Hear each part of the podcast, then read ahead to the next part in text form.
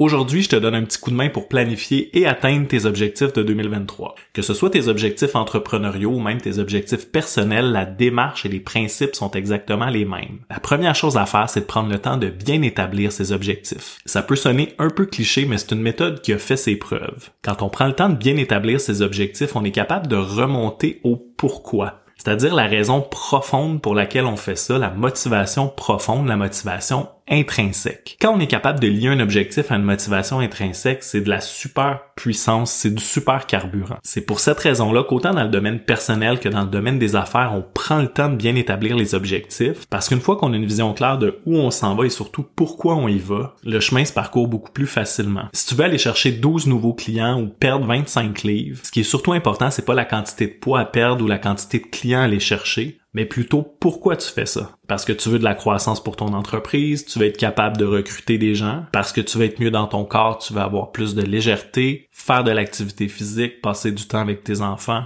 J'insiste sur cette étape-là parce que ça semble être la partie facile. Écrire son objectif, déterminer son objectif, mais c'est une étape fondamentale. Une fois que c'est fait, la deuxième chose la plus importante, c'est d'aménager ton temps, d'aménager ton horaire, d'aménager tes habitudes. Un objectif, ça s'atteint dans la constance, dans le temps et dans les habitudes de vie. Si ton objectif c'est de recruter des nouveaux clients, à combien d'événements d'affaires tu vas devoir assister? Comment ça s'inscrit dans ton horaire, comment tu vas pouvoir aménager ce temps-là avec ta vie personnelle, ta famille, tes amis, etc.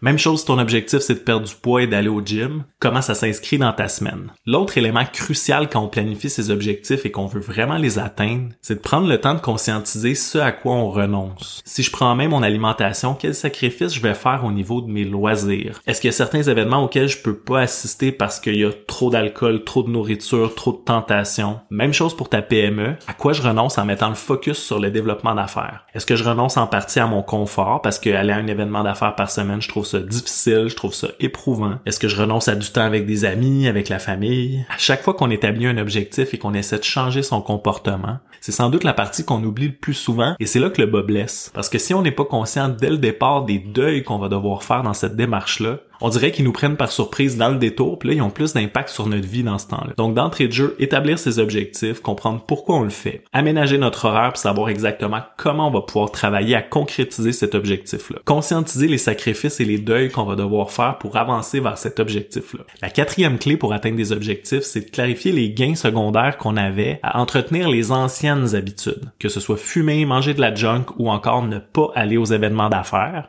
faut être conscient des gains qu'on avait à entretenir ce comportement-là. Est-ce que ça me procurait du confort, de l'apaisement, du réconfort? Une fois qu'on va avoir clarifié ces gains-là, on va être vraiment à la racine de ce qui nous empêchait d'avancer. Et c'est là qu'on va gagner en leadership sur soi-même, parce qu'on va être capable de travailler sur nos gains secondaires, c'est-à-dire ce qu'on gagnait à entretenir ce comportement-là. Est-ce qu'il y a d'autres moyens d'aller chercher du réconfort? Est-ce qu'il y a d'autres moyens de gérer son stress? L'erreur la plus commune à cette étape-là, et personnellement je l'ai souvent fait, c'est de penser qu'on va être capable d'aller chercher des gains équivalents. Je vais prendre un bain, je vais faire du tricot. Oui, mais si ton boss dans la vie c'est de manger une poutine, de fumer une cigarette, ça aura pas nécessairement le même effet. Donc tu décides d'aller à un événement d'affaires, ça te prive de ton confort, de ton réconfort. Tu te dis que tu vas t'acheter une petite crème glacée en finissant pour te récompenser faut pas penser que ça va être équivalent. Par contre, comprendre ses gains secondaires puis prendre soin de ses gains secondaires, c'est se donner un petit filet de sécurité, un petit buffer pour faire en sorte que la motivation flanche pas. Si on s'occupe pas de nos gains secondaires, c'est comme si on mettait de la pression puis que la soupape levait jamais. Un petit peu comme un autocuiseur qui garde la pression. Si on n'est jamais capable de la libérer, ben ça va venir miner puis diminuer tranquillement notre motivation. L'autre aspect qu'on oublie souvent dans une démarche d'atteinte d'objectifs, c'est la flexibilité. Oui, c'est important d'avoir des objectifs